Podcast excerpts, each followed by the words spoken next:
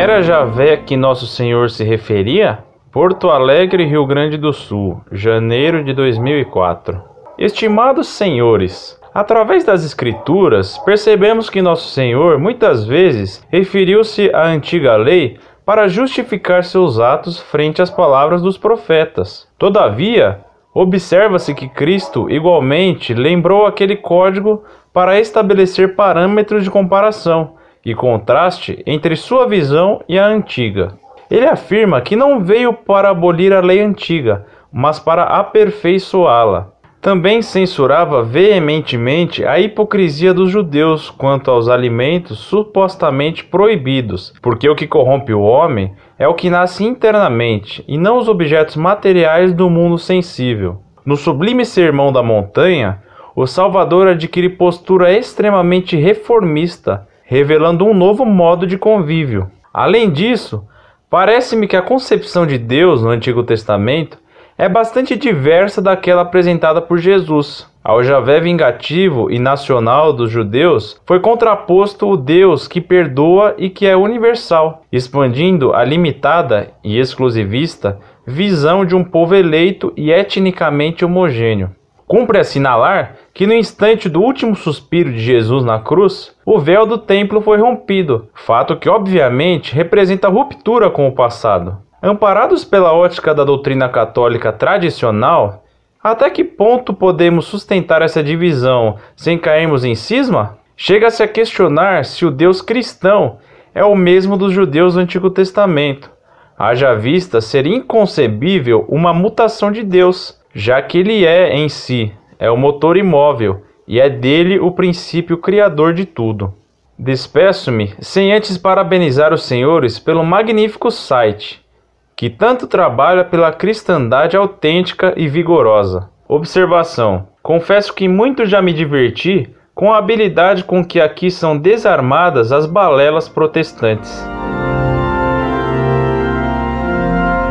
Prezado Salve Maria, muito obrigado por seu elogio ao site Monfort. Eu me alegro que você se tenha divertido com o esmagamento dos hereges, porque está escrito no Antigo Testamento: o justo se alegrará na vingança de Deus letabitur justus conviderit vindicta.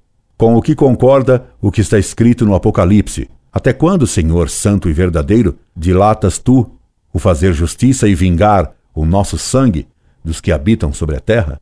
Antigo e Novo Testamento ensinam a mesma doutrina. O que o Antigo Testamento ensinou em forma velada pelo véu da profecia, o sol da justiça, Cristo, deixou bem claro no Novo Testamento. Pois não pode haver contradição alguma entre o Novo e o Velho Testamento, obras do mesmo Deus, Pai de nosso Senhor Jesus Cristo. Senhor, o Pai, Deus Santo, o Espírito Santo, o amor de Deus e verdadeiro, o Filho, a verdade de Deus. São Boaventura pergunta, cito de cor as palavras dele, sem consultar seu livro, portanto, não ipsis literis. Por que fez Deus no mesmo dia um luminar para presidir o dia e um astro luminar para presidir a noite?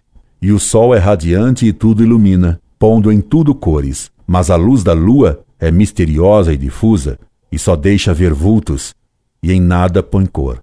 Mas a luz da lua vem do sol. E assim é que a luz do Antigo Testamento é difusa e misteriosa como a profecia, fazendo ver tudo de modo obscuro. Mas quando nasceu o sol da justiça, Cristo, tudo ficou claro. E o que era obscuro ficou esclarecido. Porque a luz do Antigo Testamento vem do Novo, já que a luz da lua vem do sol. Essa poética e belíssima explicação de São Boaventura demonstra que nada há no Novo Testamento que contrarie o Antigo, mas apenas o esclarece e o aperfeiçoa, fazendo ver claramente o que estava em esboço e vago no Antigo Testamento, fazendo ver na realidade do Novo Testamento aquilo que era figurado no Antigo. Porque o Deus do Antigo Testamento é o mesmo Pai de nosso Senhor Jesus Cristo, e Vé é Deus Pai. E o Filho é a imagem do Pai.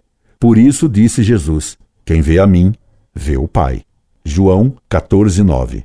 Eu e o Pai somos um. João 10, 30. Tudo o que o Pai tem é meu.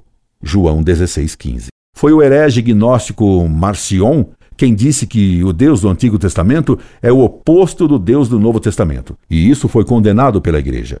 Cristo disse aos judeus que lhe explicassem como nos Salmos está escrito: Disse o Senhor a meu Senhor. Portanto, o Senhor, Deus Pai, disse ao Senhor, Deus Filho, igual ao Pai. Foram os judeus que acusaram Cristo de ter uma concepção de Deus diferente daquela do Antigo Testamento. Mas Cristo lhes respondeu que o Deus do Antigo Testamento era seu Pai e que agia nele. O véu do templo se rasgou para significar que Deus abandonava o templo judeu, e não que havia uma ruptura entre o Deus do Antigo Testamento e o Deus do Novo Testamento. Se houvesse ruptura entre o Deus do Antigo Testamento e o do Novo, quando Cristo morreu no Calvário, o Deus do templo, se fosse diferente de Cristo, alegrar-se-ia e não sairia do templo. Repito, a ruptura foi entre o Deus do Antigo Testamento, que é o mesmo Deus do Novo Testamento, e a sinagoga. Deus é imutável. E por isso Cristo declarou que não tiraria nenhum jota da lei. Afirmar que há diferença entre o Deus do Velho Testamento e o do Novo não faz cair em cisma, faz cair em heresia, pois é a gnose que afirma essa diferença.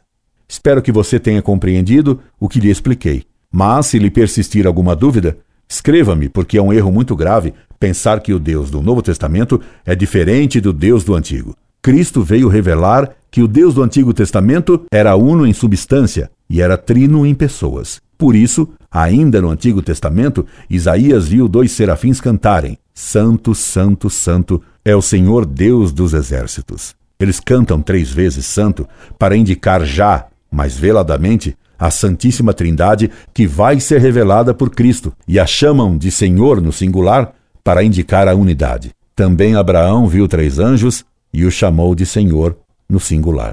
Portanto, o Deus Uno do Antigo Testamento é o mesmo Deus Trino do Novo Testamento. Incorde Jesus Semper, Orlando Fedeli.